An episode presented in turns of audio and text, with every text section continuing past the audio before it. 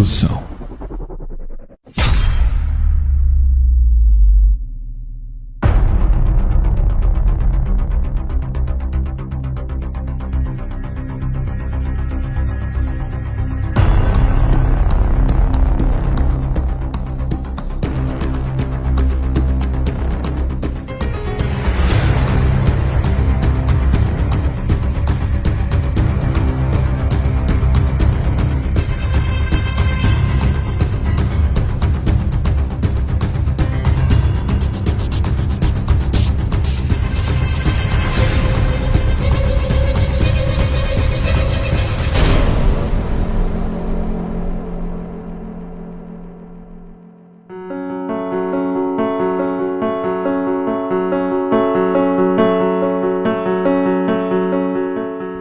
Theodore Robert Bundy, nascido como Cowell, né? no caso ele era Theodore Robert Cowell.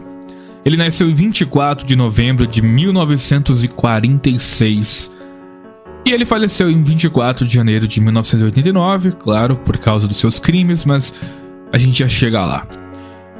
O Bundy, ele foi um serial killer americano que sequestrou, estuartizou e assassinou inúmeras mulheres e meninas durante a década de 70 e possivelmente antes. E a gente vai perceber que realmente teve antes mesmo, né? Depois de mais de uma década de negações, ele confessou 30 assassinatos que cometeu em sete estados em 74 e 78. O verdadeiro total de vítimas de Bundy é desconhecido e provavelmente é significativamente maior do que essas 30. O Bundy era considerado carismático, bonito, características que ele explorava para ganhar a confiança de suas vítimas e da sociedade como um todo. Ele normalmente abordava suas vítimas em locais públicos, fingindo uma deficiência física, como uma lesão ou se passando por uma figura de autoridade, antes de deixá-las inconscientes e levá-las a locais secundários para serem estuartizadas e estranguladas.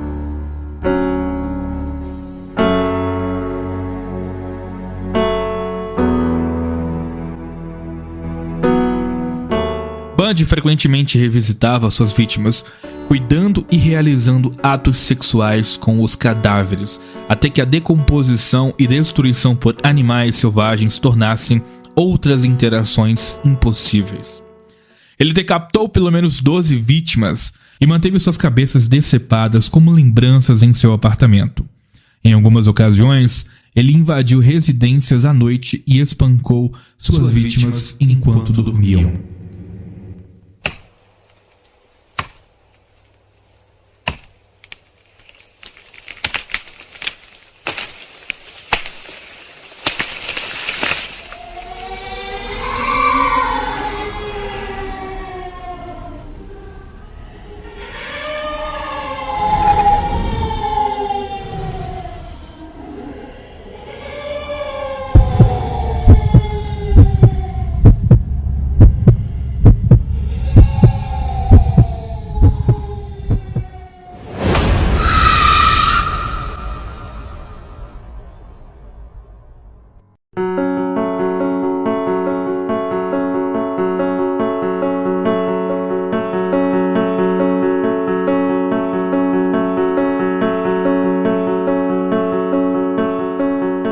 1975, Bundy foi preso e encarcerado em Utah por sequestro agravado e tentativa de agressão criminosa.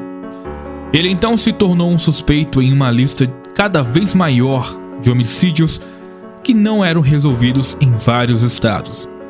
Enfrentando acusações de assassinato no Colorado, ele planejou duas fugas dramáticas e cometeu mais agressões na Flórida incluindo três assassinatos antes de sua recaptura no final de 1978.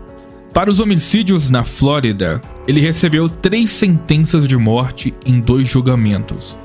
Bundy foi executado na prisão estadual da Flórida em Rayford em 24 de janeiro de 1989. A biógrafa Anne Rule descreveu Bundy como um sociopata sádico que se divertia com a dor de outro humano e o controle que ele tinha sobre suas vítimas até a morte e mesmo depois dela. Certa vez, ele se descreveu como o filho da puta mais frio que você já conheceu. Uma declaração com a qual a advogada Polly Nelson, membro da sua última equipe de defesa, concordou. Ted, ela escreveu, era a própria definição do mal sem coração. Infância.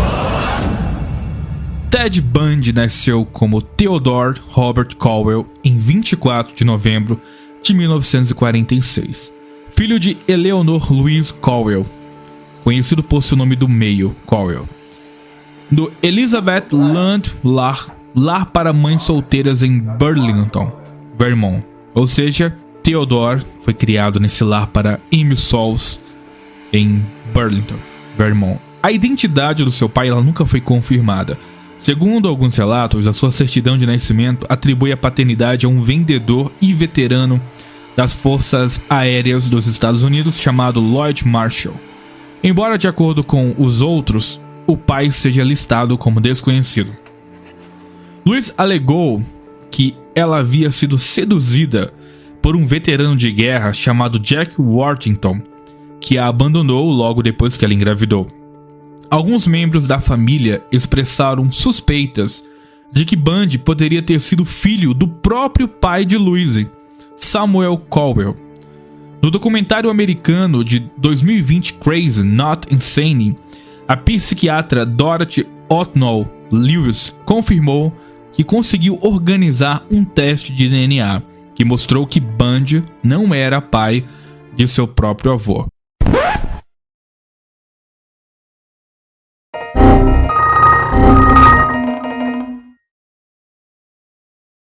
Nos três primeiros anos de sua vida, Bundy viveu na Filadélfia, na casa de seus avós maternos Samuel e Eleanor Cowell, que o criaram como filho para evitar o estigma social que acompanhava o filho fora do casamento naquela época, né? Que era muito comum. Família, amigos e até o jovem Ted foram informados de que seus avós eram seus pais e que sua mãe era sua irmã mais velha. Ou seja, o Ted ele foi ensinado a ele que era para tratar os seus avós como os pais, né? Na cabeça dele, seus avós eram de fato seus pais e sua mãe é sua irmã mais velha, justamente para ninguém suspeitar que ele era um filho fora do casamento. Bundy finalmente descobriu a verdade, embora suas lembranças das circunstâncias variassem. Ele disse a uma namorada que um primo lhe mostrou uma cópia de sua certidão de nascimento depois de chamá-lo de bastardo. Mas ele disse aos biógrafos Stephen Michaud e Hugh Ainsworth que ele mesmo havia encontrado a certidão.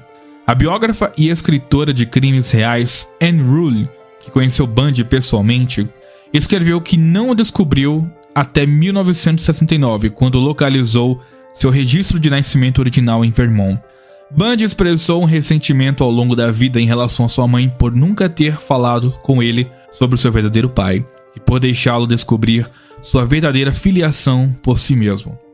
Band ocasionalmente exibiu um comportamento perturbador em tenra idade.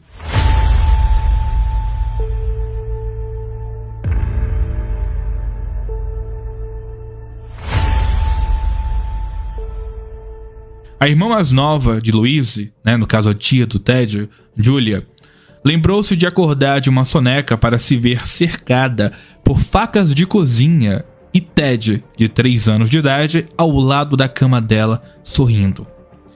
Em algumas entrevistas, Bundy falou calorosamente de seus avós e disse a Hully, a biógrafa de crimes, que eles, ele se identificava, respeitava e se agarrava a seu avô. Mas em 1987, no entanto, ele e outros membros da família disseram aos advogados que Samuel, seu avô, era um tirano valentão e um fanático que odiava negros, italianos, católicos e jubileus. Batia na esposa e no cachorro da família, balançava os gatos da vizinhança pelas caudas. Samuel uma vez jogou Julia, né, a tia do Ted, por um lance de escadas porque ela dormiu demais. Ele às vezes falava em voz alta para presenças invisíveis, ou seja, falava sozinho aí com algo que não existia. Bundy descreveu sua avó como uma mulher tímida e obediente que periodicamente fazia terapia eletroconvulsiva para depressão e temia sair de casa no final de sua vida. Essas descrições dos avós de Bundy foram questionadas em investigações mais recentes.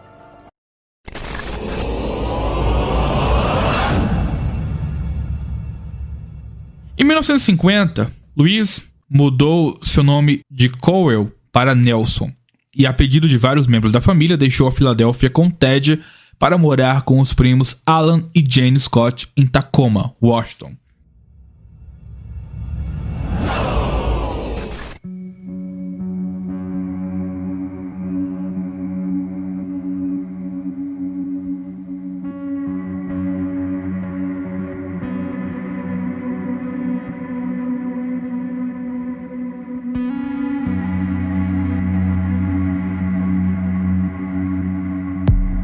Em 1951, Louise conheceu Johnny Culpepper Bundy, um cozinheiro de hospital, em uma noite de adultos solteiros na primeira igreja metodista de Tacoma. Cara, esse negócio de noite de adultos solteiros em igreja, isso deve ter uma putaria, cara. Puta merda, como é que, como é que, como é que as igrejas promovem esse tipo de coisa, cara?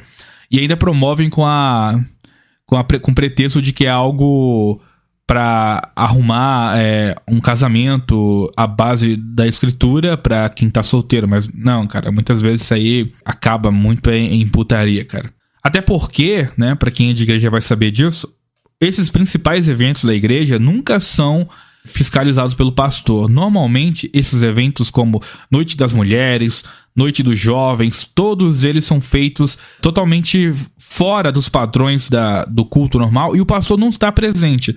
Quem, quem normalmente agencia é mais um, um adolescente ou uma mulher aí que fala Noite das Mulheres, aí bota uma mulher mais velha na igreja para comandar a Noite das Mulheres, uma mulher que não tem preparo, não tem conhecimento bíblico, e aí começa a fazer diversas arruaças aí na cabeça das mulheres, enquanto tem também os jovens, a Noite dos Jovens, enquanto eles falam que vão fazer fam a, famoso, a famosa vigília, né? E aí acaba em putaria, tá? Eu conheço muito bem essa história. Bom, eles se casaram, né? No caso, o Johnny, né? O Johnny Culpepper Bundy, que é da onde o Ted vai tirar o sobrenome Bundy, e a Louisa, né? A mãe do Ted. Eles se casaram no final daquele ano e o Johnny adotou formalmente Ted. Johnny e Louise conceberam quatro filhos juntos, e embora Johnny tentasse incluir seu filho adotivo em acampamentos e outras atividades, Ted permaneceu distante do seu padrasto. Mais tarde, ele reclamaria com uma namorada de que Johnny não era o seu pai verdadeiro, não era muito inteligente e não ganhava muito dinheiro, né? Então, isso aí era bem relevante para ele. Ted variou suas lembranças de Tacoma em anos posteriores, ou seja, ele dava depoimentos inconclusivos. Para os biógrafos Michaud e Ainsworth, ele descreveu perambular por seu bairro, vasculhando barris de lixo em busca de fotos de mulheres nuas, e para Polly Nelson, ele disse que folheava revistas de detetives, romances policiais e documentários sobre crimes reais em busca de histórias que envolviam violência sexual. Principalmente quando as histórias eram ilustradas com fotos de mulheres mortas ou mutiladas. Em uma carta para Rulli, no entanto, ele afirmou que nunca leu essas revistas de detetives de fato, e estremeceu com o pensamento de que alguém o faria. Ele disse a Mitchell que consumia grandes quantidades de álcool e vasculhava a comunidade tarde da noite em busca de janelas sem cortinas onde pudesse observar mulheres se despindo ou qualquer outra coisa que pudesse ser vista. Ou seja, o Ted ele variou o seu depoimento de várias formas desse tempo em que ele estava morando com o seu padrasto e sua mãe. Então é uma coisa inconclusiva, mas enfim, cada parte desse depoimento tem um pouco de verdade que aos poucos vai sendo revelada.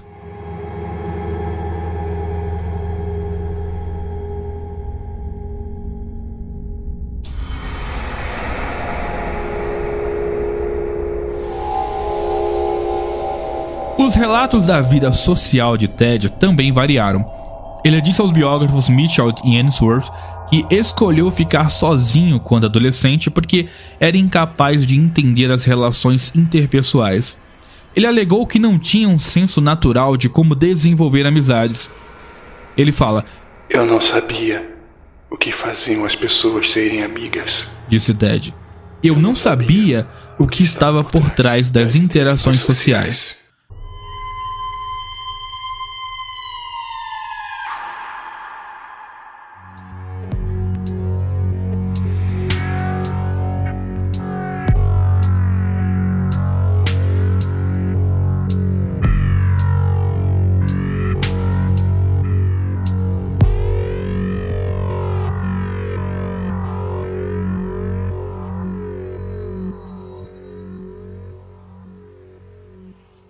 Mas os colegas da classe da Woodrow Wilson High School, no entanto, disseram a Rule, né, a biógrafa, que Ted ele era bem conhecido e era bem querido por lá.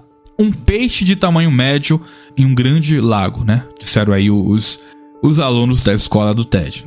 Bom, a única vocação atlética significativa de Ted era o esqui alpino, que ele praticava com entusiasmo com equipa equipamentos roubados e bilhetes de teleféricos forjados. Durante o ensino médio, ele foi preso pelo menos duas vezes por suspeita de furto e roubo de carro. Quando ele atingiu a idade de 18 anos, os detalhes dos incidentes foram apagados do seu registro, como é habitual em Washington e muitos outros estados dos Estados Unidos. Anos universitários. Depois de terminar o ensino médio, em 1965, Ted frequentou a Universidade de Puget Sound, UPS, né? É, guardem esse nome UPS que vai ser usado em várias é, referências. Bom, ele frequentou essa universidade, a UPS, por um ano antes de se transferir para a Universidade de Washington, né, a UW, para estudar chinês. Em 1967, ele se envolveu romanticamente com uma colega de classe da UW, identificada nas biografias de Ted por vários pseudônimos, mas ela é comumente lembrada como Stephanie Brooks. No início de 1968, o Ted abandonou a faculdade e trabalhou em uma série de empregos de salário mínimo. Ele também foi voluntário no escritório de Seattle da campanha presidencial de Nelson Rockefeller e tornou-se o motorista e guarda-costas de Arthur Fletcher durante a campanha de Fletcher para vice-governador do estado de Washington. Em agosto, Ted participou da Convenção Nacional Republicana em 1968 em Miami como delegado do Rockefeller. Pouco depois, Stephanie Brooks, a namorada da faculdade, terminou seu relacionamento e voltou para a casa da sua família na Califórnia frustrada com o que ela descreveu como imaturidade e falta de ambição de Ted. A psiquiatra Dorothy O'Tonnell Lewis mais tarde identificaria essa crise como provavelmente um momento crucial do seu desenvolvimento. Ou seja, né, só recapitulando, a namorada Stephanie Brooks terminou com Ted e isso teria mexido com a cabeça dele, é o que diz a psiquiatra Dorothy, que, digamos, esse foi um marco zero para tudo que vai acontecer em seguida. Devastado pela separação, Ted viajou para o Colorado e depois para o leste, visitando parentes nessa época. No início de 1969, acredita a biógrafa Rulli que Ted visitou o escritório de registros de nascimento de Burlington e confirmou a sua verdadeira filiação. Então, foi nessa época que ele descobriu que os avós dele não eram seus pais de verdade e que ninguém sabia de fato quem era o seu pai. Ted estava de volta a Washington no outono de 1969, quando conheceu Elizabeth Klopfer, identificada na literatura de Ted como Meg Anders, Beth Archer ou Liz Kendall. Ou seja, tem vários nomes para essa Elizabeth Klopfer. Só que a Klopfer acabou ficando mais, né, ficando mais em voga, né? Então é isso que a gente vai usar. Elizabeth Klopfer uma mãe solteira, né? Uma Amy Sol de Ug Ugden, Utah, que trabalhava como secretária na UW School de Medicina. Bom, o seu relacionamento tempestuoso continuaria bem depois do seu encarceramento inicial em Utah em 1976. O Bundy ele se tornou uma figura paterna para a filha da Klopfer, Molly, que tinha 3 anos quando ele começou a namorar a sua mãe.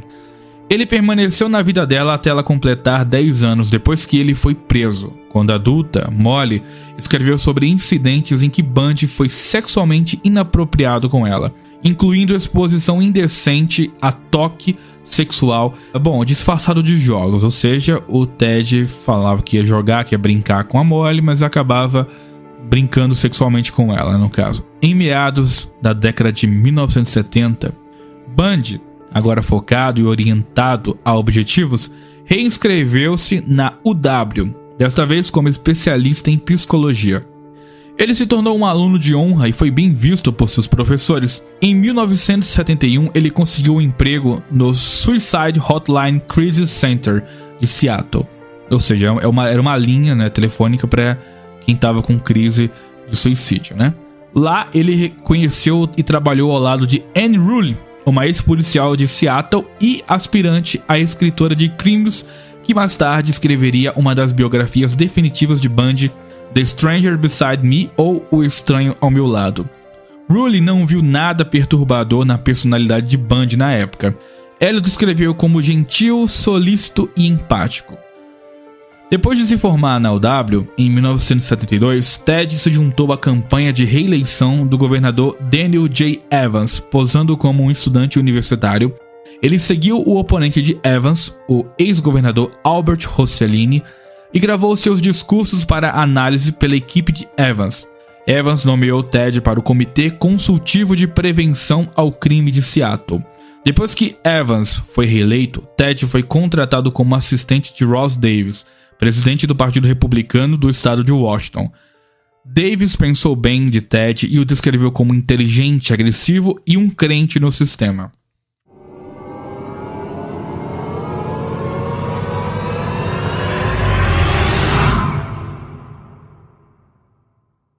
No início de 1973, apesar da medíocre LSAT Law School Admission Test, ou seja, apesar da nota medíocre que ele teve nessa Law School Admission Test, que é mais ou menos como se fosse a prova da OAB no Brasil, né? O TED ele foi aceito nas faculdades de Direito da UPS e na Universidade de Utah com base nas cartas de recomendação de Evans, Davis e vários professores de psicologia da UW.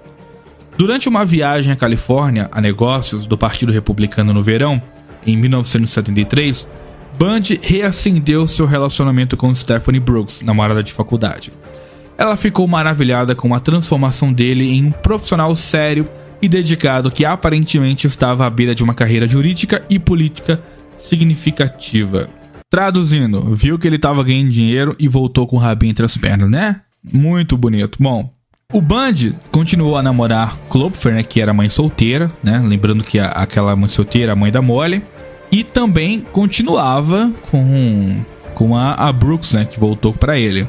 Nenhuma delas sabia da existência da outra, né? Nenhuma, uma não sabia da existência da outra. No outono de 1973, ele se matriculou na UPS Law School e continuou cortejando Brooks, que voou para Seattle várias vezes para ficar com ele. Eles até discutiram o casamento e a certa altura ele a apresentou a Davis como sua noiva. Em janeiro de 74, Ted interrompeu abruptamente todo o contato com Brooks. Seus telefonemas e cartas não foram retornados. Quando ela finalmente o contatou por telefone um mês depois, ela exigiu saber por que, que ele havia terminado unilateralmente o relacionamento sem explicação. Com uma voz plena e calma, ele respondeu: Stephanie, não tenho ideia do que você quer dizer. E desligou na cara dela. Ela nunca mais ouviu falar dele. Bom, o Ted mais tarde explicou que ele só queria. Ele, ele fala assim, né? Eu só queria provar a mim mesmo que eu poderia ter me casado com ela. Mas Brooks concluiu em retrospecto que ele havia planejado deliberadamente todo o namoro e rejeição com antecedência, como vingança pelo rompimento que ela iniciou em 1968. Base de Ted, cara, muito bom. Tem mais é que se vingar dessa vadia mesmo, né? Na hora que ela não queria mais, agora que ela, que ela quis, ele realmente descartou ela como ela merecia. Boa, Ted, vamos lá. A essa altura, Ted havia começado a faltar às aulas da faculdade de Direito em abril e ele havia parado de frequentar completamente. E aí, quando ele começou a parar de frequentar as aulas da faculdade, foi quando jovens começaram a desaparecer no noroeste do Pacífico.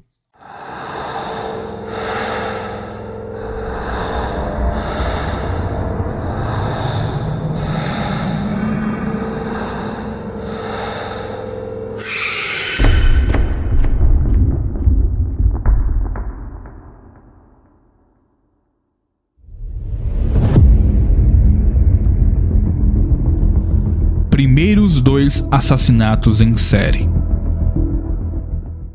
O primeiro assassinato em série, em Washington, Oregon. Bom, não há consenso sobre quando ou onde Bundy começou a matar mulheres. Ele contou histórias diferentes para pessoas diferentes e recusou a divulgar os detalhes dos seus primeiros crimes. Mesmo quando confessou em detalhes, detalhes gráficos, dezenas de assassinatos posteriores nos dias anteriores à sua execução. Ele disse a Nelson que tentou seu primeiro sequestro em 1969, em Ocean City, Nova Jersey, mas não matou ninguém até algum momento de 1971 em Seattle. Ele disse ao psicólogo Art Norman que ele matou duas mulheres em Atlantic City enquanto visitava a família na Filadélfia em 1969. O Bundy deu a entender ao detetive de homicídios Robert DiCaprio que ele cometeu um assassinato em Seattle em 1972 e outro assassinato em 1973, que envolveu um caroneiro perto de Tumwater, mas ele se recusou a dar detalhes.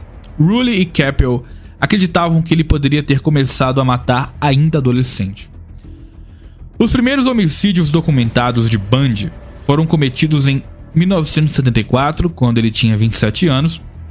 E, bom, por sua própria admissão, ele já havia dominado as habilidades necessárias na era anterior à criação de perfis de DNA, para deixar evidências forenses incriminatórias mínimas nas cenas do crime. O que, que isso quer dizer? Bom, que o Ted conseguiu dominar a arte de é, enganar os caras, né, os, os especialistas forenses, que era uma época que não tinha ainda perfis de DNA, então era um pouco mais complicado de pegar né, é, os bandidos nessa época.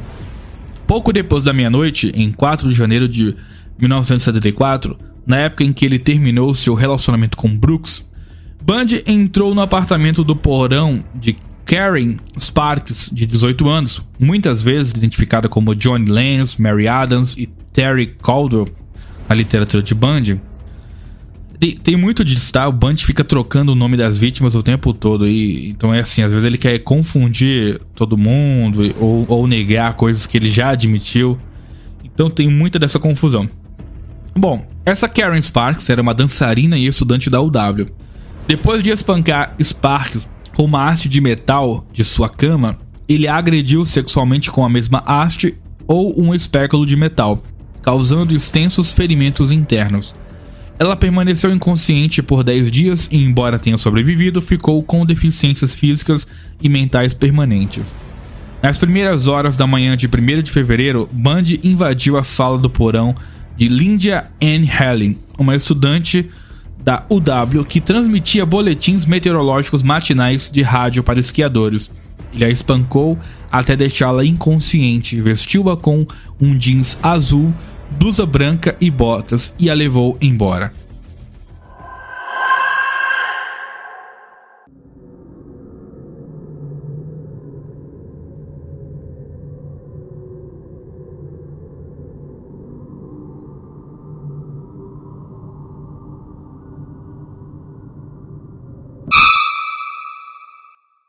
Durante o primeiro semestre de 1974, as estudantes universitárias desapareceram a uma taxa de cerca de uma por mês.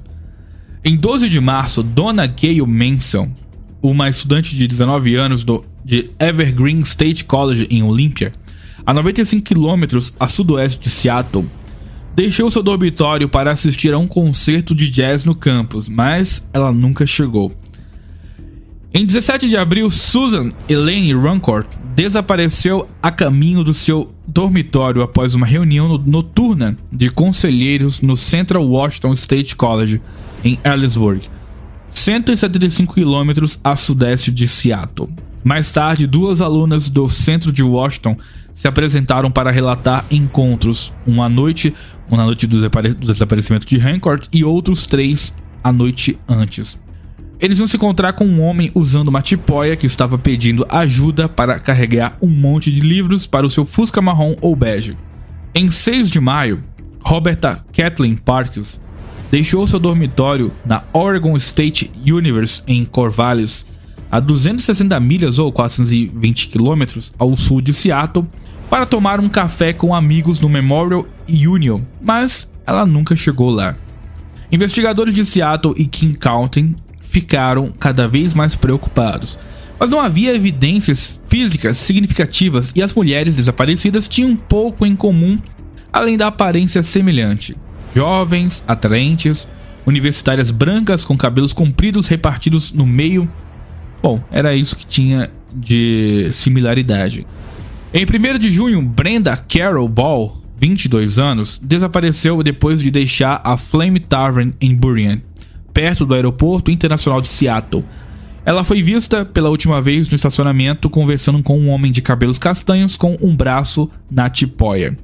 Nas primeiras horas de 11 de junho, a estudante da UW, Jorgan Hawkins, desapareceu enquanto caminhava por um beco bem iluminado entre o dormitório de seu namorado e sua casa da Irmandade. Na manhã seguinte, três detetives de homicídios de Seattle e um criminalista vasculharam todo o beco, sem encontrar nada. Bundy mais tarde disse a Keppel que ele atraiu Hawkins para o seu carro e a deixou inconsciente com um pé de cabra. Depois de algemá-la, ele a levou para Issaquah, um subúrbio a 30 quilômetros a leste de Seattle, onde a estrangulou e passou a noite inteira com seu corpo. Mais tarde, ele voltou ao beco da UW na manhã seguinte e, no meio de uma grande investigação da cena do crime, localizou e recolheu os brincos de Hawkins e um dos seus sapatos, onde os havia deixado no estacionamento adjacente e partiu sem ser observado. Ou seja, o Ted esqueceu os brincos e os sapatos da vítima e foi lá tranquilamente e pegou os itens de volta. O Keppel, ele fala: Isso foi um feito tão descarado que surpreende a polícia até hoje. O Bundy disse que revisitou o cadáver de Hawkins em três ocasiões. Depois do desaparecimento de Hawkins foi divulgado, testemunhas se apresentaram para relatar ter visto um homem em um beco atrás de um dormitório próximo na noite de seu desaparecimento. Ele estava de muletas com uma perna engessada e lutava para carregar uma pasta. Uma mulher lembrou que o homem pediu a ela para ajudá-lo a levar a mala para o seu carro, um Fusca marrom claro. Durante esse período, Bundy estava trabalhando em Olímpia como diretor assistente da Comissão Consultiva de Prevenção ao Crime de Seattle, onde escreveu um panfleto para mulheres sobre prevenção de esfrufro. Mais tarde, ele trabalhou no Departamento de Serviço de Emergência, o DES, um órgão do governo estadual envolvido na busca pelas mulheres desaparecidas. No 10, ele conheceu e começou a namorar Caroline Ann Boone, uma mãe de dois filhos, divorciada duas vezes, que desempenharia um papel importante na fase final de sua vida seis anos depois. Ou seja, camarada tava dando uma espécie de, de, de aula né, para as mulheres que. Né, sobre os furufru. Sendo que ele mesmo os fazia, cara. É, é muito louco. Mas enfim. Os relatos do ataque brutal de Sparks e das seis mulheres desaparecidas apareceram como destaque nos jornais e televisão de Washington e Oregon. O medo se espalhou entre a população, pedidos de carona de mulheres jovens caíram acentualmente. A pressão aumentou sobre as agências da aplicação de lei, mas a escassez de evidências físicas os prejudicou severamente. A polícia não forneceu aos repórteres as poucas informações disponíveis por medo de comprometer a investigação. Outras semelhanças entre as vítimas foram observadas. Todos os desaparecimentos ocorreram à noite, gerando perto de obras, geralmente perto de obras em andamento, e ocorreram dentro de uma semana nos exames intermediários ou finais. Todas as vítimas estavam vestindo calças ou jeans quando desapareceram. E em muitas cenas de crime houve avistamentos de um homem vestido um gesso ou uma tipóia e dirigindo um Fusca marrom ou bege.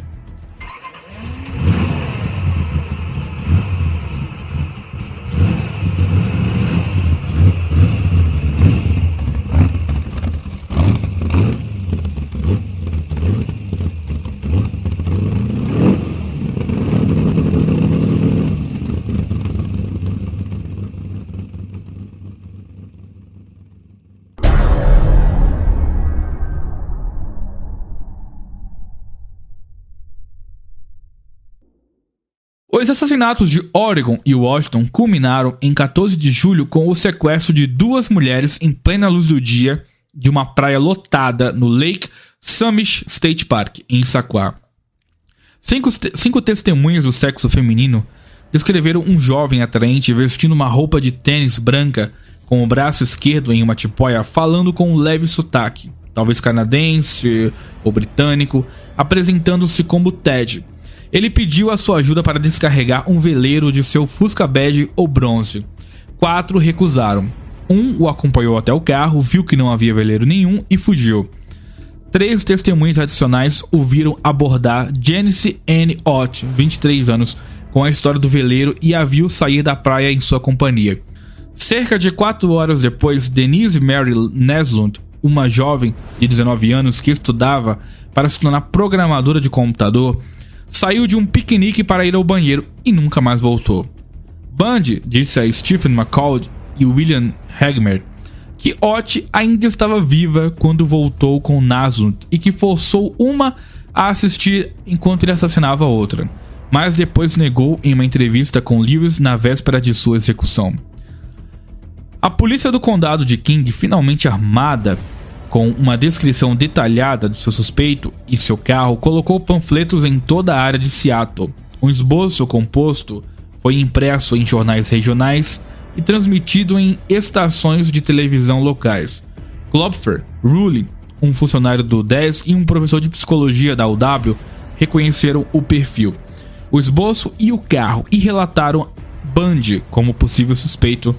Mas os detetives, que recebiam até 200 denúncias por dia, acharam improvável que um estudante de direito, sem antecedentes criminais, adulto, pudesse ser o autor do crime. É o seguinte: Klopfer, que era a namorada, né, a Amy Sol, do Ted, né? Rulli, que era aquela ex-policial que estava escrevendo crimes, né, que estava querendo ser escritora de crimes.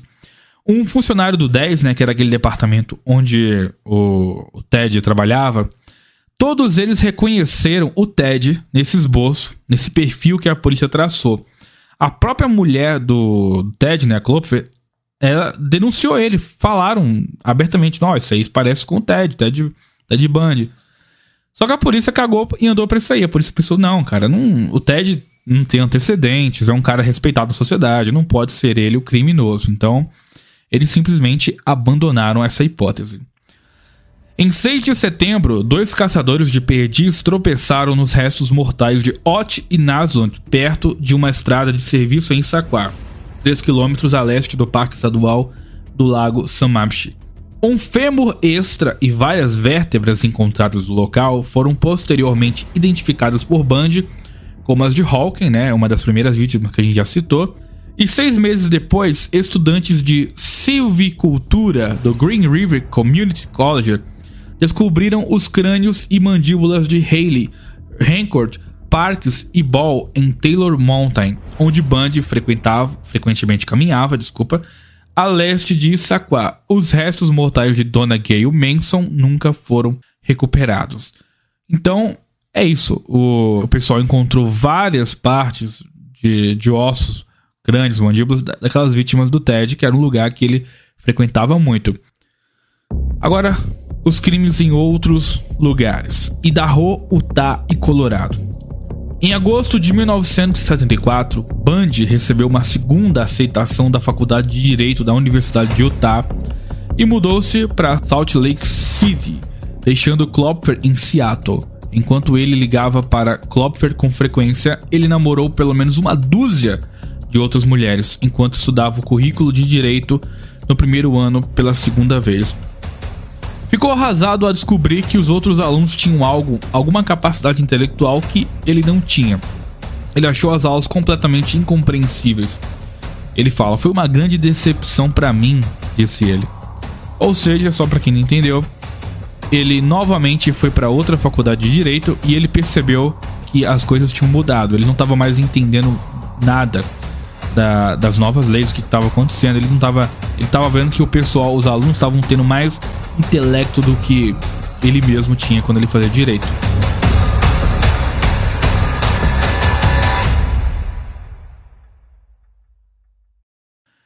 Uma nova série de homicídios começou no mês seguinte, incluindo dois que permaneceriam desconhecidos até que Bundy os confessasse pouco antes de sua execução.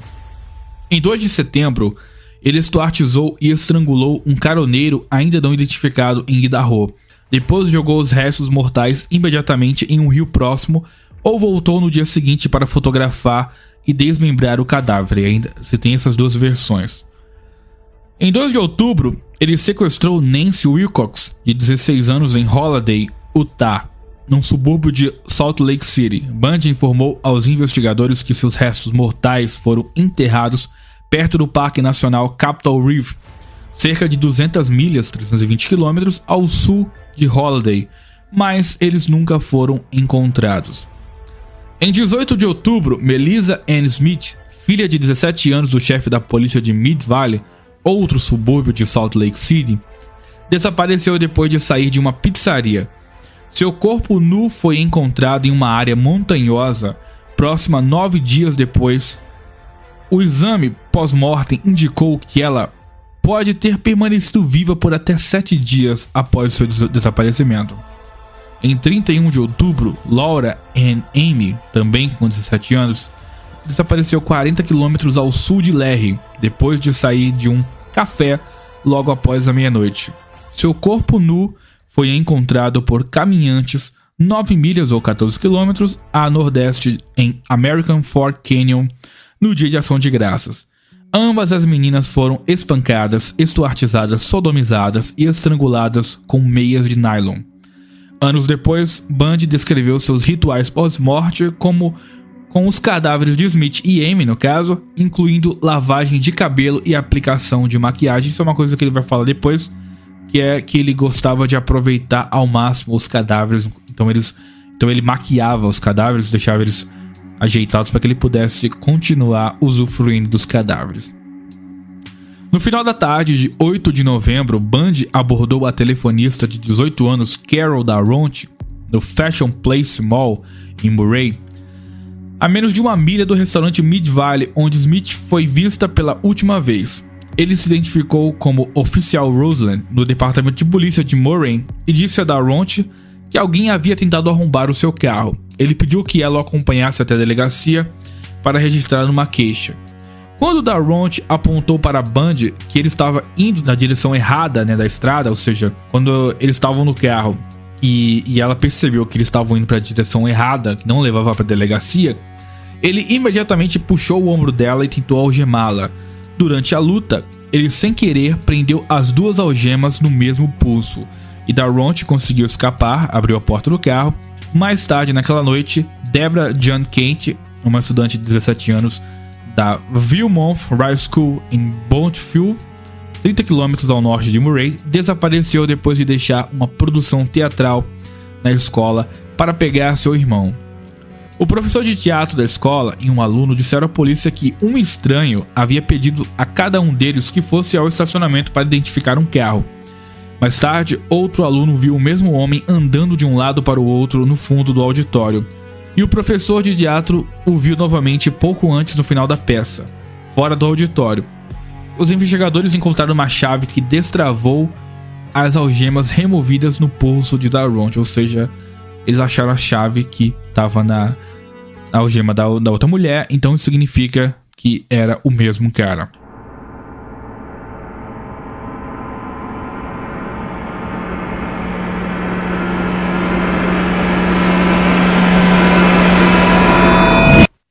Novembro, Klopfer ligou para a polícia do condado de King pela segunda vez. Klopfer, pra, só relembrando, a mãe solteira que estava com Ted. Pela segunda vez depois de ler que jovens estavam desaparecendo nas cidades ao redor de Salt Lake City. O detetive Randy Hegsheimer, da divisão de crimes graves, a entrevistou em detalhes. Até então, Bundy havia subido consideravelmente na hierarquia de suspeitas de King County mas a testemunha do lago, Samamshi, considerada a mais confiável pelos detetives, não conseguiu identificá-lo em uma fila de fotos. Em dezembro, Klopfer ligou para o gabinete do xerife do condado de Salt Lake City e repetiu suas suspeitas. O nome de Bundy foi adicionado à lista de suspeitos, mas naquela época nenhuma evidência forense credível o ligava aos crimes de Utah. Em janeiro de 1975, Bundy retornou a Seattle após seus exames finais e passou uma semana com Klopfer, que não lhe disse que o havia denunciado à polícia em três ocasiões. Ela fez planos para visitá-lo em Salt Lake City em agosto. Ou seja, a Clover, a mãe solteira, ela não falou pro Ted que tinha o denunciado à polícia. É óbvio que ela não ia falar isso, né? Que ela ia se fuder, o cara ia matar ela, mas enfim, só fazendo essa afirmação. Em 1975, Band transferiu grande parte de sua atividade criminosa para o leste de sua base em Utah, para o Colorado. Em 12 de janeiro, uma enfermeira de 23 anos chamada Karen Eileen Campbell desapareceu enquanto caminhava por um corredor bem iluminado entre o elevador e seu quarto no Wildwood Lodge, em Snowmass Village, 400 milhas, 640 quilômetros a sudeste de Salt Lake City. Seu corpo nu foi encontrado um mês depois ao lado de uma estrada de terra nos arredores do resort. Ela havia sido morta por pancadas na cabeça de um instrumento contundente que deixou depressões sulcadas lineares distintas em seu crânio. Seu corpo também apresentava cortes profundos de uma arma afiada. Em 25 de março, 160 quilômetros a nordeste de Snowmass Vale, que é uma cidade do Colorado, a instrutora de esqui Julie Cunningham, 26 anos, desapareceu enquanto caminhava de seu apartamento para um jantar com um amigo. Mais tarde, Bundy disse aos investigadores do Colorado que ele se aproximou de Cunningham de muletas e pediu para que ela o ajudasse a levar suas botas de esqui para o carro onde ele a espancou e algemou antes de agredi-la sexualmente e estrangulá-la em um local secundário perto de Rifle, cidade do, Colorado, 90 milhas a 140 quilômetros a oeste de Vail. Semanas depois, ele fez a viagem de 6 horas de Salt Lake City para revisitar seus restos mortais. Denise Lynn Oliverson, 25 anos, desapareceu perto da fronteira de Utah, Colorado, em Grand Junction, em 6 de abril, enquanto ia de bicicleta para a casa dos seus pais. Sua bicicleta e sandálias foram encontradas debaixo de um viaduto perto de uma ponte ferroviária. Em 6 de maio, Band atraiu Lynette Doll Coover, de 12 anos, na Alameda Junior High School, em Pocatello, Idaho, 255 km ao norte de Salt Lake City. Ele a afogou em seu quarto de hotel, depois descartou seu corpo em um rio, provavelmente o rio Snake, ao norte de Pocatello. Em meados de maio, três colegas de trabalho de Bundy, do Washington State, incluindo Bonnie, o visitaram em Salt Lake City e ficaram por uma semana em seu apartamento. Posteriormente, ele passou uma semana em Seattle com Klopfer, a mãe solteira, no início de junho, e eles discutiram se casar no Natal seguinte. Mais uma vez, Klopfer não mencionou suas múltiplas discussões com autoridades em King County e Salt Lake County. Band não revelou nem seu relacionamento contigo com Boone, nem um romance concomitante com uma estudante de direito de Utah, conhecida em vários relatos como Kim Andrews ou Sharon Auer. Em 28 de junho, Susan Curtis desapareceu do campus da Universidade Brigham Young em Provo. 70 quilômetros ao sul de Salt Lake City. Seu assassinato se tornou a última confissão de Bundy, momentos gravados antes dele entrar na câmara de execução. Os corpos de Nancy Wilcox, Deborah Jean Kent, Julie Cunningham, Denise Lynn Oliverson, Lynette Doll Coover e Susan Curtis nunca foram recuperados. Essas vítimas eu já comentei anteriormente, só relembrando. Em agosto ou setembro de 1975, Band foi batizado na Igreja de Jesus Cristo dos Santos dos Últimos Dias. Embora não participasse ativamente dos cultos e ignorasse a maioria das restrições da igreja, ou seja, o Ted virou um mormon, né? A igreja de Jesus Cristo dos Santos dos Últimos Dias são os mormons. Só que mais tarde ele seria excomungado pela igreja após a sua condenação por sequestro em 1976. Quando perguntado sobre a sua preferência religiosa após sua prisão, Bundy respondeu metodista, a religião da sua infância. Então ele cagou e andou pros mormons, hein, cara. F pros mormons aí. No estado de Washington, os investigadores ainda estavam lutando para analisar a onda de assassinatos no noroeste do Pacífico que terminou tão abruptamente quanto começou. Em um esforço para dar sentido a uma massa esmagadora de dados, eles recorreram à estratégia então inovadora de compilar um banco de dados. Eles usaram um computador de folha de pagamento de Counting, uma máquina enorme e primitiva para os padrões contemporâneos, mas é a única disponível para o seu uso na época. Depois de inserir as muitas listas que eles compilaram, colegas e desconhecidos de cada vítima, os proprietários da Volkswagen que tinham o nome de Ted, criminosos sexuais conhecidos e assim por diante, eles consultaram o computador em busca de coincidências. De milhares de nomes, 26 apareceram em quatro listas, um era Ted Bundy. Os detetives também compilaram manualmente uma lista de 100 melhores suspeitos e Bundy também estava nessa lista. Ele estava literalmente no topo da pilha de suspeitos quando chegou a notícia de sua prisão de Utah. Prisão e primeiro julgamento.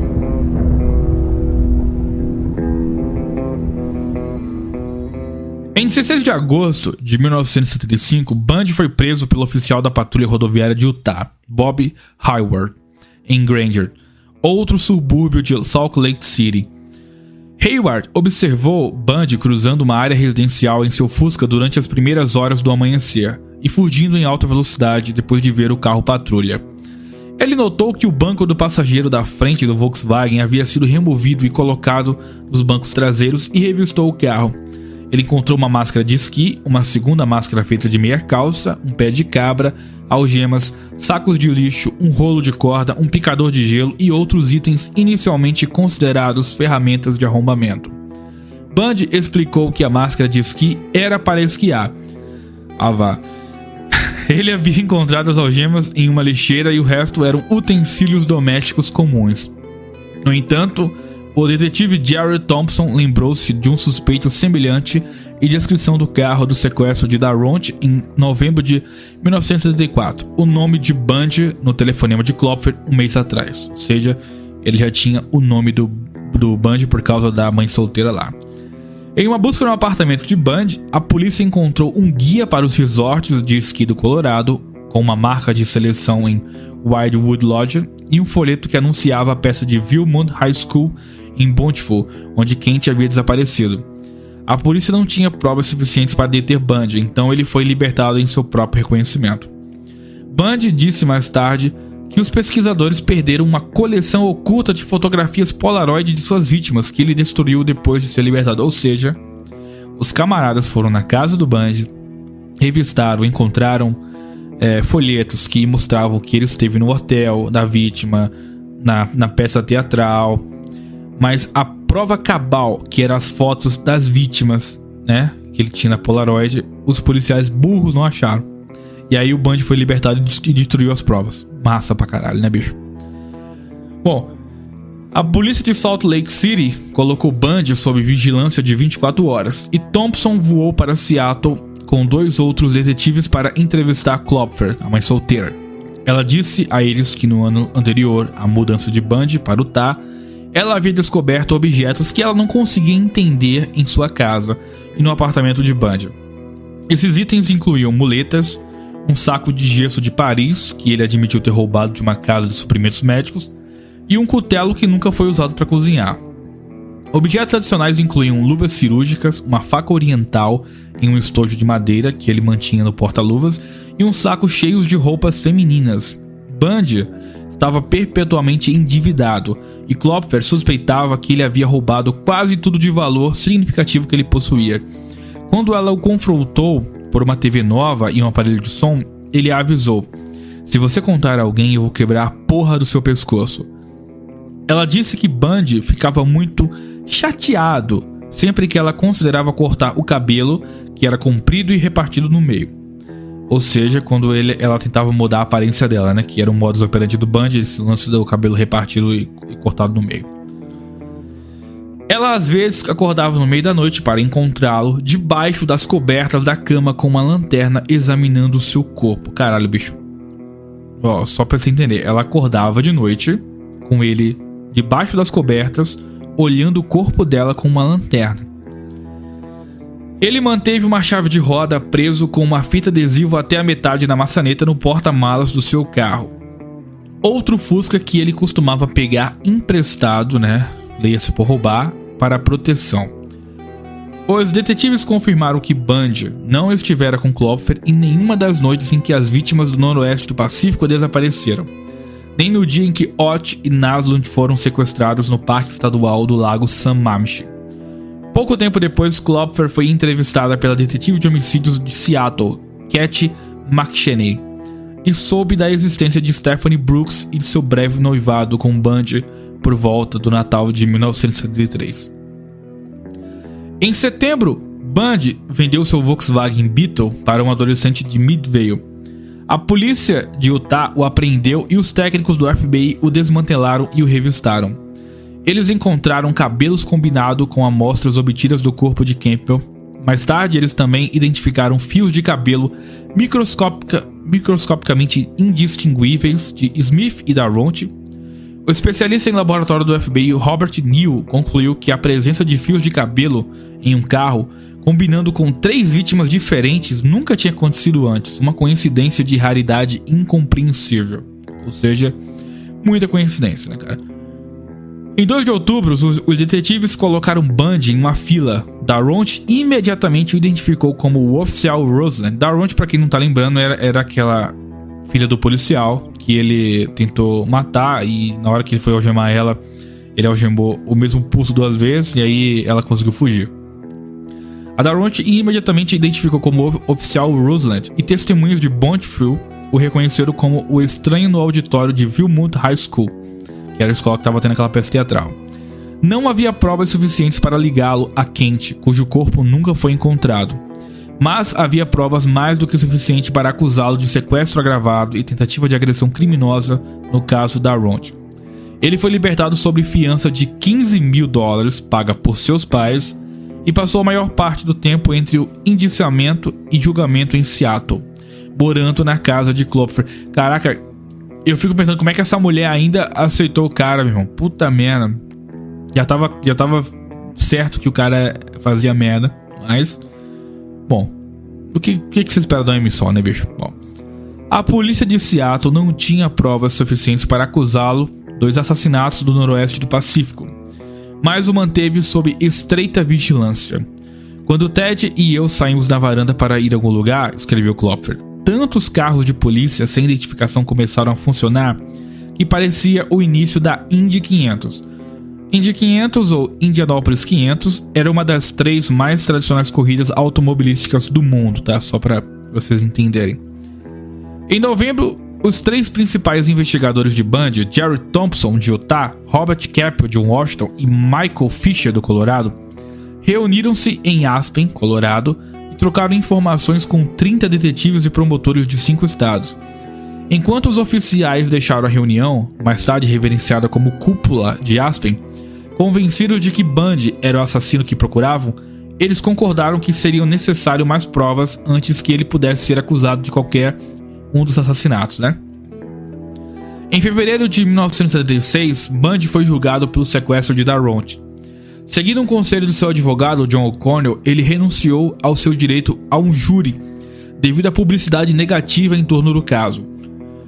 Após um julgamento de quatro dias e um fim de semana de deliberação, o juiz Stuart Hansel Jr. o considerou culpado de sequestro e agressão. Em junho, ele foi sentenciado de 1 a 15 anos de prisão estadual de Utah em outubro, ele foi encontrado escondido em arbustos no, arbustos no pátio da prisão, carregando um kit de fuga. Ou seja, tinha mapas rodoviários, horários de voo e um cartão de seguro social. E ele passou várias semanas na solitária por causa disso. Bom, mais tarde naquele mês, as autoridades do Colorado o acusaram do assassinato de Campbell. Após um período de resistência, ele renunciou ao processo de extradição e foi transferido para Aspen em janeiro de 1977. Fugas Em 7 de junho de 1977, Bundy foi transportado 40 milhas ou 64 quilômetros da prisão do condado de Garfield em Glenwood Springs para o tribunal do condado de Pitkin em Aspen para uma audiência preliminar. Ele havia escolhido servir como seu próprio advogado e, como tal, foi dispensado pelo juiz de, de usar algemas ou algemas nas pernas. Durante um recesso, ele pediu para visitar a biblioteca jurídica do tribunal para pesquisar o seu caso. Enquanto protegido da visão dos seus guardas atrás da estante, ele abriu uma janela e pulou para o chão do segundo andar, ferindo o tornozelo direito ao cair. Ou seja, recapitulando, ele pediu para estudar o caso dele, porque ele estava sendo o próprio advogado, foi para a biblioteca, e na hora que os guardas moscaram, ele pulou do segundo andar, ferindo o tornozelo direito ao cair. E, bom, depois de se livrar da sua camada externa de roupa, depois de livrar um pouco de roupa, o Band caminhou por Aspen enquanto os bloqueios de estradas estavam sendo montados aos seus arredores. Depois caminhou para o sul, na montanha de Aspen. Perto do cume, ele invadiu uma cabana de caça e roubou comida, roupas, um rifle. No dia seguinte, ele deixou a cabana e continuou para o sul em direção à cidade de Crested Butte, mas se perdeu na floresta. Por dois dias ele vagou sem rumo na montanha, perdendo duas trilhas que levavam ao seu destino pretendido. Em 10 de junho, ele invadiu um trailer de acampamento em Maroon Lake, 16 km ao sul de Aspen, levando comida e um casaco de esqui, mas em vez de continuar para o sul, ele voltou para o norte em direção a Aspen, iludindo bloqueios de estradas e grupos de busca ao longo do caminho. Três dias depois, ele roubou um carro na beira do Aspen Golf Course. Com frio, sem sono e com dores constantes por causa do ferimento do tornozelo, Band voltou para Aspen, onde dois policiais notaram seu carro entrando e saindo da pista e o pararam.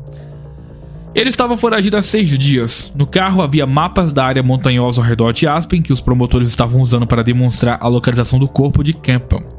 Como seu próprio advogado, Bundy tinha direitos da descoberta, indicando que sua fuga não foi um ato espontâneo, mas foi planejado.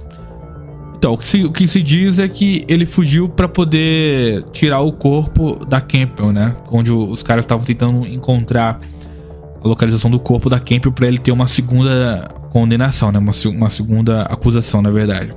De volta à prisão em Glenwood Springs, Band ignorou o conselho de amigos e consultores jurídicos para ficar parado. O caso contra ele, já fraco, na melhor das hipóteses, estava se deteriorando constantemente à medida que as moções para julgamento eram consistentemente resolvidas a seu favor, e pedaços significativos de evidência eram considerados inadmissíveis.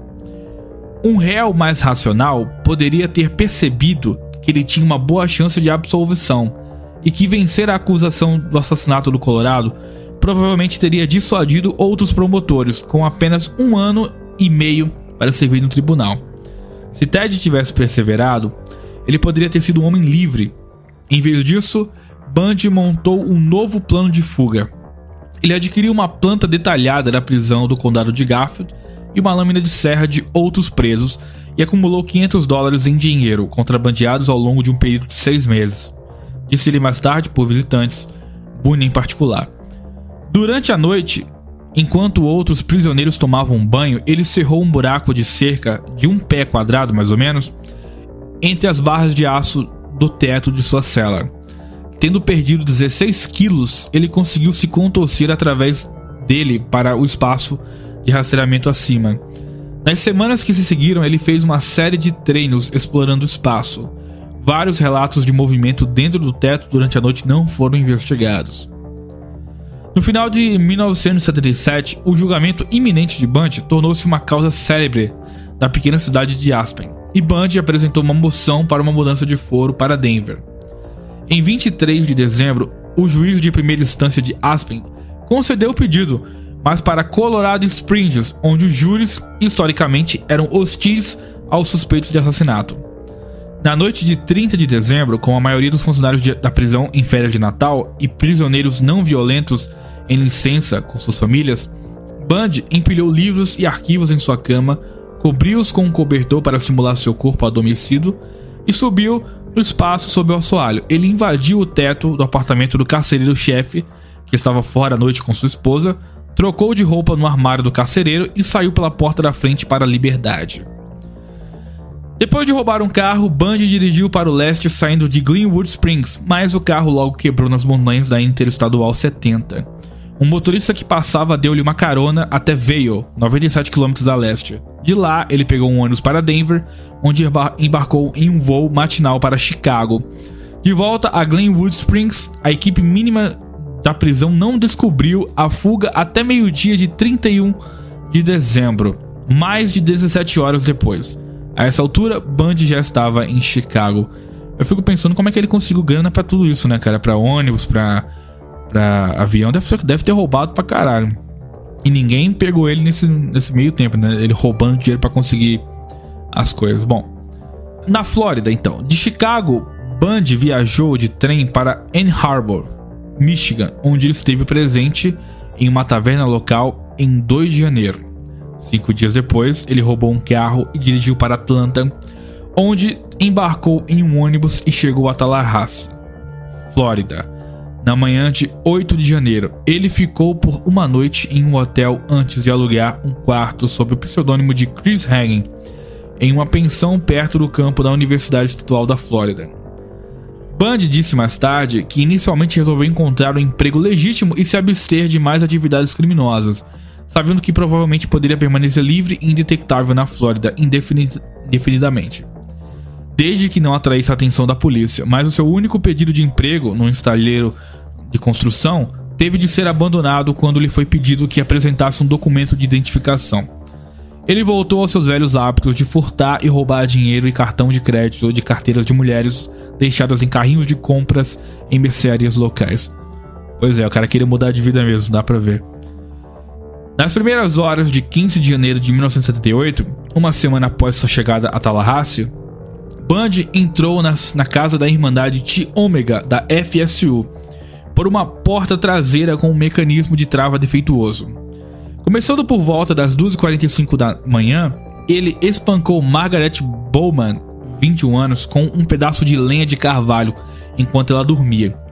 Depois a estrangulou com uma meia de nylon e então ele entrou no quarto de Lisa Levin, de 20 anos, e a espancou até deixá-la inconsciente. Estrangulou-a, rasgou um dos seus mamilos, mordeu profundamente sua nádega esquerda e a agrediu sexualmente com um frasco de spray de cabelo.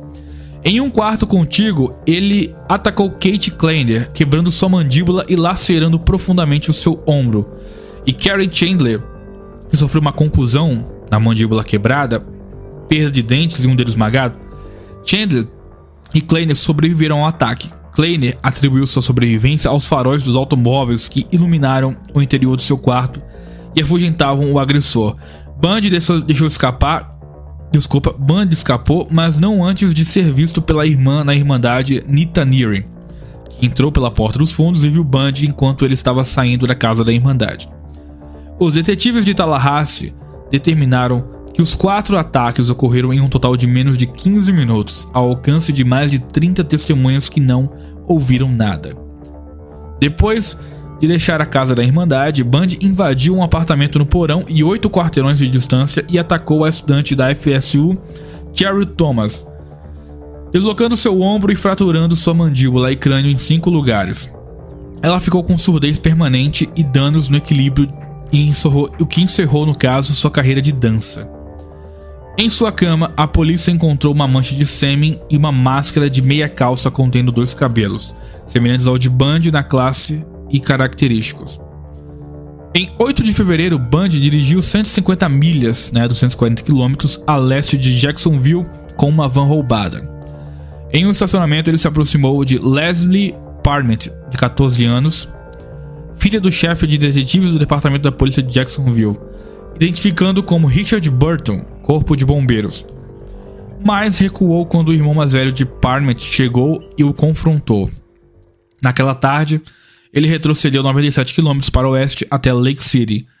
Na Lake City Junior High School, na manhã seguinte, Kimberly Diane Lett, de 12 anos, foi convocada para sua sala de aula por um professor para recuperar uma bolsa esquecida. Bom, ela nunca mais voltou para a aula. Sete semanas depois, após uma busca intensiva, seu corpo parcialmente mumificado e restos mortais foram encontrados em um galpão de criação de porcos perto de Swanee River State Park, 35 milhas ou 56 quilômetros a noroeste de Lake City. Ela parecia ter sido estuartizada e depois morta por lacerações no pescoço com uma faca. Em 12 de fevereiro, com dinheiro insuficiente para pagar seu aluguel atrasado e uma suspeita crescente de que a polícia estava se aproximando dele, Bundy roubou um carro e fugiu de Tallahassee, dirigindo para o oeste através do Panhandle, Flórida. Três dias depois, por volta da uma da manhã, ele foi parado pelo policial da Pensacola, David Lee, perto da fronteira do estado do Alabama. Uma verificação mostrou que o seu Volkswagen Beetle foi roubado. Quando lhe disseram que estava preso, Bundy chutou as pernas de Lee e saiu correndo. Lee disparou dois tiros de advertência, depois o perseguiu e o atacou. Os dois lutaram pela arma de Lee antes que o oficial finalmente subjugasse e prendesse Bundy. No veículo roubado estavam três conjuntos de identidades pertencentes a alunos da FSU, 21 cartões de crédito roubados e um aparelho de televisão roubado. Também foram encontrados um par de óculos sem prescrição, de aros escuros e uma calça xadrez mais tarde identificada como disfarce usado por Richard Burton, corpo de bombeiros de Jacksonville. Enquanto Lee transportava seu suspeito para a prisão, sem saber que ele havia acabado de prender um dos 10 fugitivos mais procurados do FBI, ele ouviu Bundy dizer: Eu gostaria que você tivesse me matado. Julgamentos na Flórida e casamento. Após uma mudança de local para Miami, Bundy foi julgado pelos homicídios e agressões de Chi Omega em junho de 1979. O julgamento foi coberto por 250 repórteres dos cinco continentes e foi o primeiro a ser televisionado nacionalmente nos Estados Unidos. Apesar da presença de cinco advogados nomeados pelo tribunal, Bundy novamente lidou com grande parte de sua própria defesa. Desde o início, ele sabotou todo o esforço de defesa por despeito, desconfiança e ilusão grandiosa, escreveu Nelson mais tarde. Ted estava enfrentando acusações de assassinato com uma possível sentença de morte, e tudo o que importava para ele aparentemente era que ele estivesse no comando. De acordo com Mike Minerva, um, um defensor público de Tallahassee e membro da equipe de defesa, um acordo pré-julgamento foi negociado no qual Bundy se declararia culpado de matar Levi Broman e Leach em troca de uma sentença firme de 75 anos de prisão. Os promotores foram receptivos ao acordo, segundo o relato, porque as perspectivas de perder no julgamento eram muito boas. Bundy, por outro lado, viu, um, viu o acordo judicial não apenas como um meio de evitar a pena de morte, mas também como um motivo tático ele poderia entrar com seu pedido de esperar alguns anos para que as provas se desintegrassem, ou se perder e que as testemunhas morram, sigam em frente ou retiram, retirem seus depoimentos. Uma vez que o caso contra ele se deteriorou, além do reparo, ele poderia apresentar uma moção pós-condenação para anular o fundamento e garantir uma absolvição. No último minuto, no entanto, Bundy recusou o acordo. Isso fez perceber que ele teria que se levantar na frente de todo mundo e dizer que ele era culpado, disse Minerva. Ele simplesmente não podia fazer isso. No julgamento, testemunhos cruciais vieram de membros da Irmandade Chi Omega, Connie Hastings, que colocou Bundy nas proximidades da casa da Irmandade daquela noite, e Nita Neary, que o viu saindo da casa segurando a arma do crime.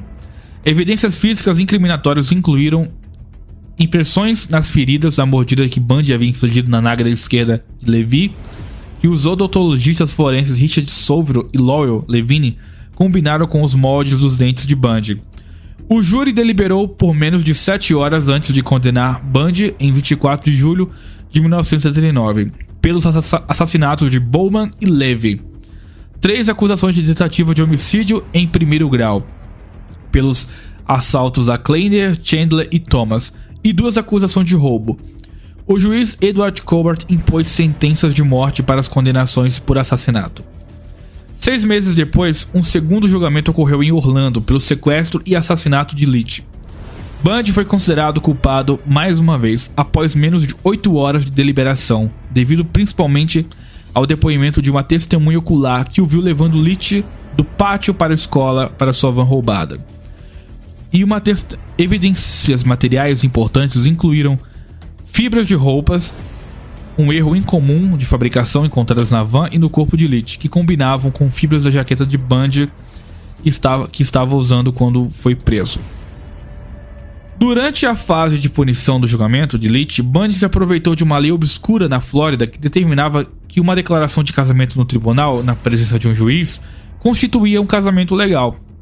Como ele estava questionando Boone, que havia se mudado para a Flórida para ficar perto de Bundy, havia testemunhado em seu nome durante os dois julgamentos e estava novamente testemunhando em seu nome como testemunha de caráter, ele a pediu em casamento. Ele, ela aceitou e Bundy declarou ao tribunal que eles estavam legalmente casados. Em 10 de fevereiro de 1980, Bundy foi condenado pela terceira vez à morte por eletrocução. Quando a sentença foi anunciada, ele teria se levantado e gritado: Diga ao júri que eles estavam errados. Essa terceira sentença de morte seria a que finalmente seria executada quase nove anos depois. Em outubro de 1981, Boone deu à luz a uma filha, Rose, e nomeou Bundy como pai. Embora as visitas conjugais não fossem permitidas na prisão estadual da Flórida em Rayford, onde Bundy estava encarcerado. Mas os presos eram conhecidos por juntar seu dinheiro e para subornar os guardas para permitir-lhes um tempo íntimo a sós com suas visitantes do sexo feminino. Corredor da Morte, Confissões e Execução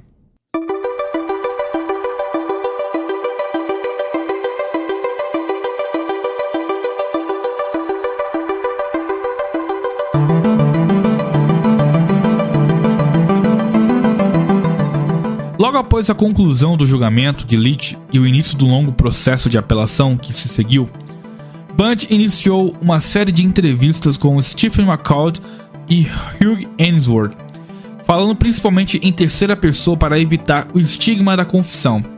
Ele começou pela primeira vez a divulgar detalhes de seus crimes e processos de pensamento. Bundy contou sua carreira como ladrão, confirmando a suspeita da longa data de Glover de que ele havia roubado praticamente tudo que possuía, a grande recompensa para mim, disse ele, era realmente possuir o que eu quer que eu tivesse roubado. Eu realmente gostei de ter algo que eu queria, o que eu queria eu saía e pegava. Posse provou ser um motivo importante para Stuart e assassinato também.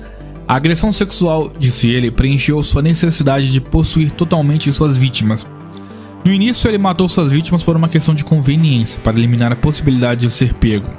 Só que mais tarde, o assassinato tornou-se parte da aventura. A derradeira posse era, de fato, tirar a vida, disse ele, e depois a posse física dos restos mortais. Bundy também confidenciou, confidenciou ao agente especial William Hagmer, na unidade de análise comportamental do FBI. Hagmer ficou impressionado com a satisfação profunda, quase mística, que Bundy teve no assassinato. Ele disse que depois de um tempo, o assassinato não é apenas um crime de luxúria ou violência, relatou Hagman.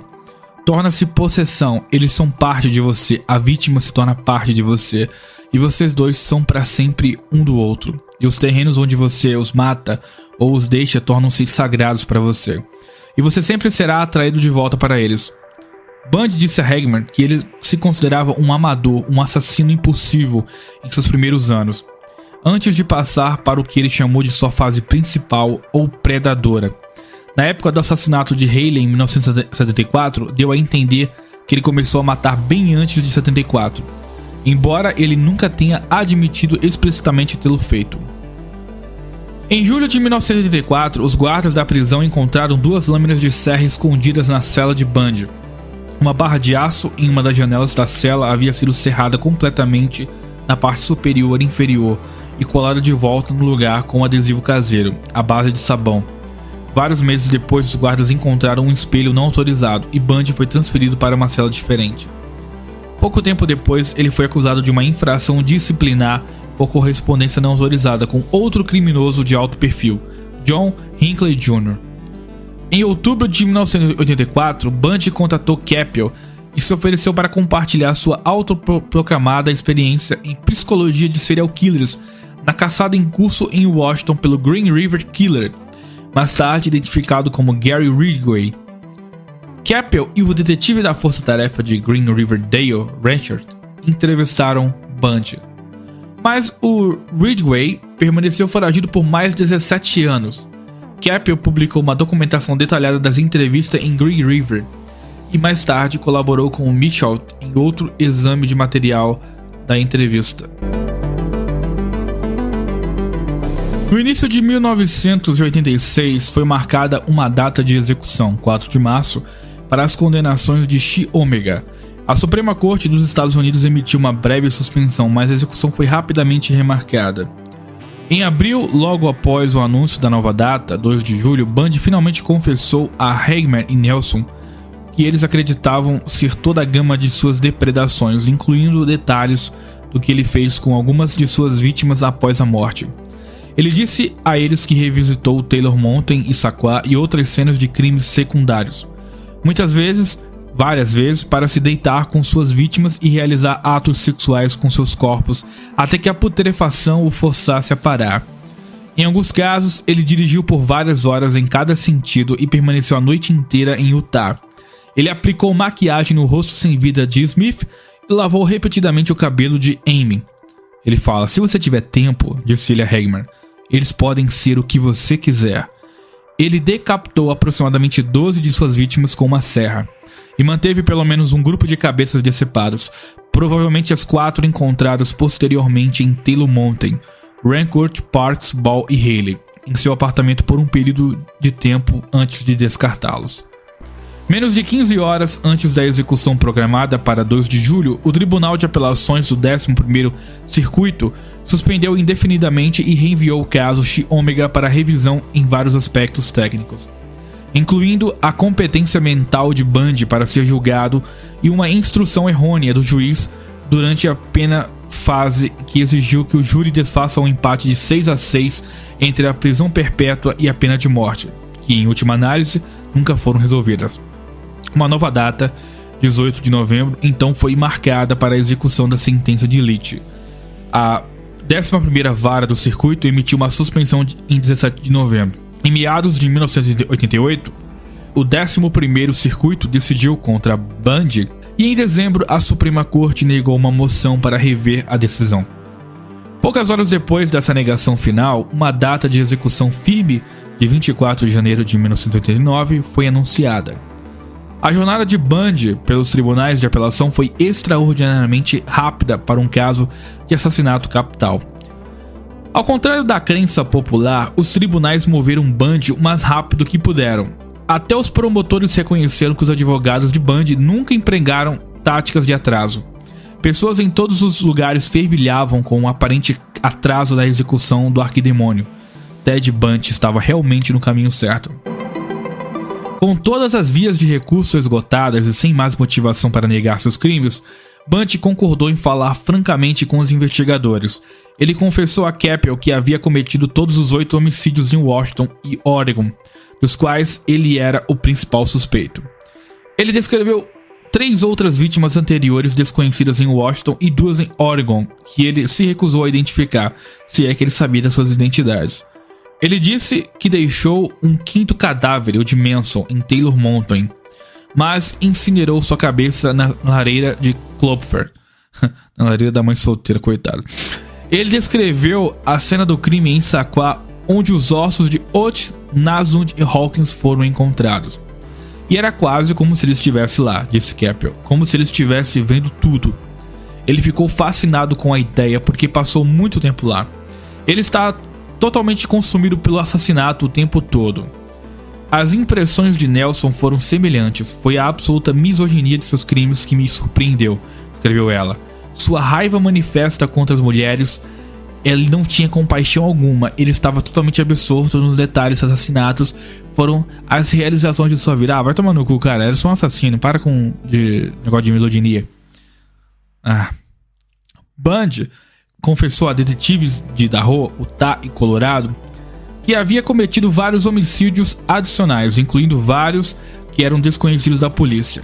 Ele explicou que, quando estivesse em Utah, poderia trazer suas vítimas de volta para o seu apartamento, onde poderia reencenar cenários retratados nas capas de revistas de detetives. Uma nova estratégia ulterior rapidamente se tornou aparente. Ele reteve muitos detalhes, esperando transformar a informação incompleta em mais uma suspensão de execução. Há outros restos enterrados no Colorado, admitiu, mas se recusou a dar mais detalhes. A nova estratégia, imediatamente apelidada de esquema de ossos por tempo de Ted, serviu apenas para aprofundar a determinação das autoridades de ver Bundy executado dentro do cronograma e rendeu poucas informações novas e detalhadas. Deixa eu explicar. O Ted começou então a citar outros casos de homicídios, mas ele não dava detalhes, ele, ele era muito vago. com a esperança de que, se ele fosse tão vago assim, as provas seriam seriam tidas como provas muito fracas e, e, e aí todo caso fosse desmerecido. E isso deixou os caras putos, né? Nos casos em que deu detalhes, nada foi encontrado. O detetive do Colorado Matt Lindvall interpretou isso como um conflito entre o seu desejo de adiar sua execução, divulgando informações de sua necessidade de permanecer em possessão total, a única pessoa que conhecia os verdadeiros lugares de descanso de suas vítimas. Quando ficou claro que não haveria mais adiamentos dos tribunais, os partidários de Bundy começaram a fazer lobby pela única opção restante, a clemência executiva. Diana Vayner, uma jovem advogada da Flórida e o último suposto interesse amoroso de Bundy, pediu às famílias de várias vítimas de Colorado e Utah que solicitassem ao governador da Flórida, Bob Martinez, um adiamento para dar a Bundy tempo para revelar mais informações. Todos recusaram. As famílias já acreditavam que as vítimas estavam mortas e que Ted as havia matado, escreveu Nelson. Eles não precisavam de sua confissão. Martinez deixou claro que não concordaria com mais atrasos em nenhum caso. Não vamos ter o sistema manipulado, disse ele aos repórteres. Para ele, estar negociando por sua vida sobre os corpos das vítimas é desprezível.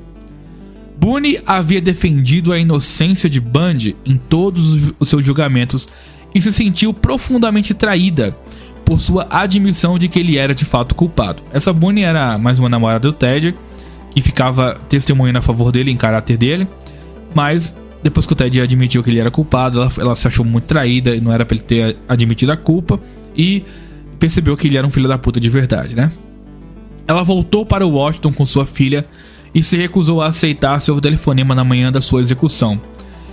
Ela ficou magoada com o relacionamento dele com Diana, escreveu Nelson, e devastada por suas confissões repentinas em seus últimos dias. Bundy foi executado na cadeira elétrica de Rayford às 7h16 de 24 de janeiro de 1989. Suas últimas palavras foram dirigidas ao seu advogado Jim Coleman e ao ministro metodista Freud Lawrence. Jim e Freud, eu gostaria que vocês dessem o meu amor à minha família e amigos, falou Ted. Centenas de foliões cantaram, dançaram e soltaram fogos de artifício em um pasto em frente à prisão enquanto a execução era realizada. Então, aplaudiram quando o carro fúnebre branco contendo o cadáver de Bundy deixou a prisão. Ele foi cremado em Gainesville e suas cinzas espalhadas em um local não revelado na Cordilheira Cascadeado, estado de Washington.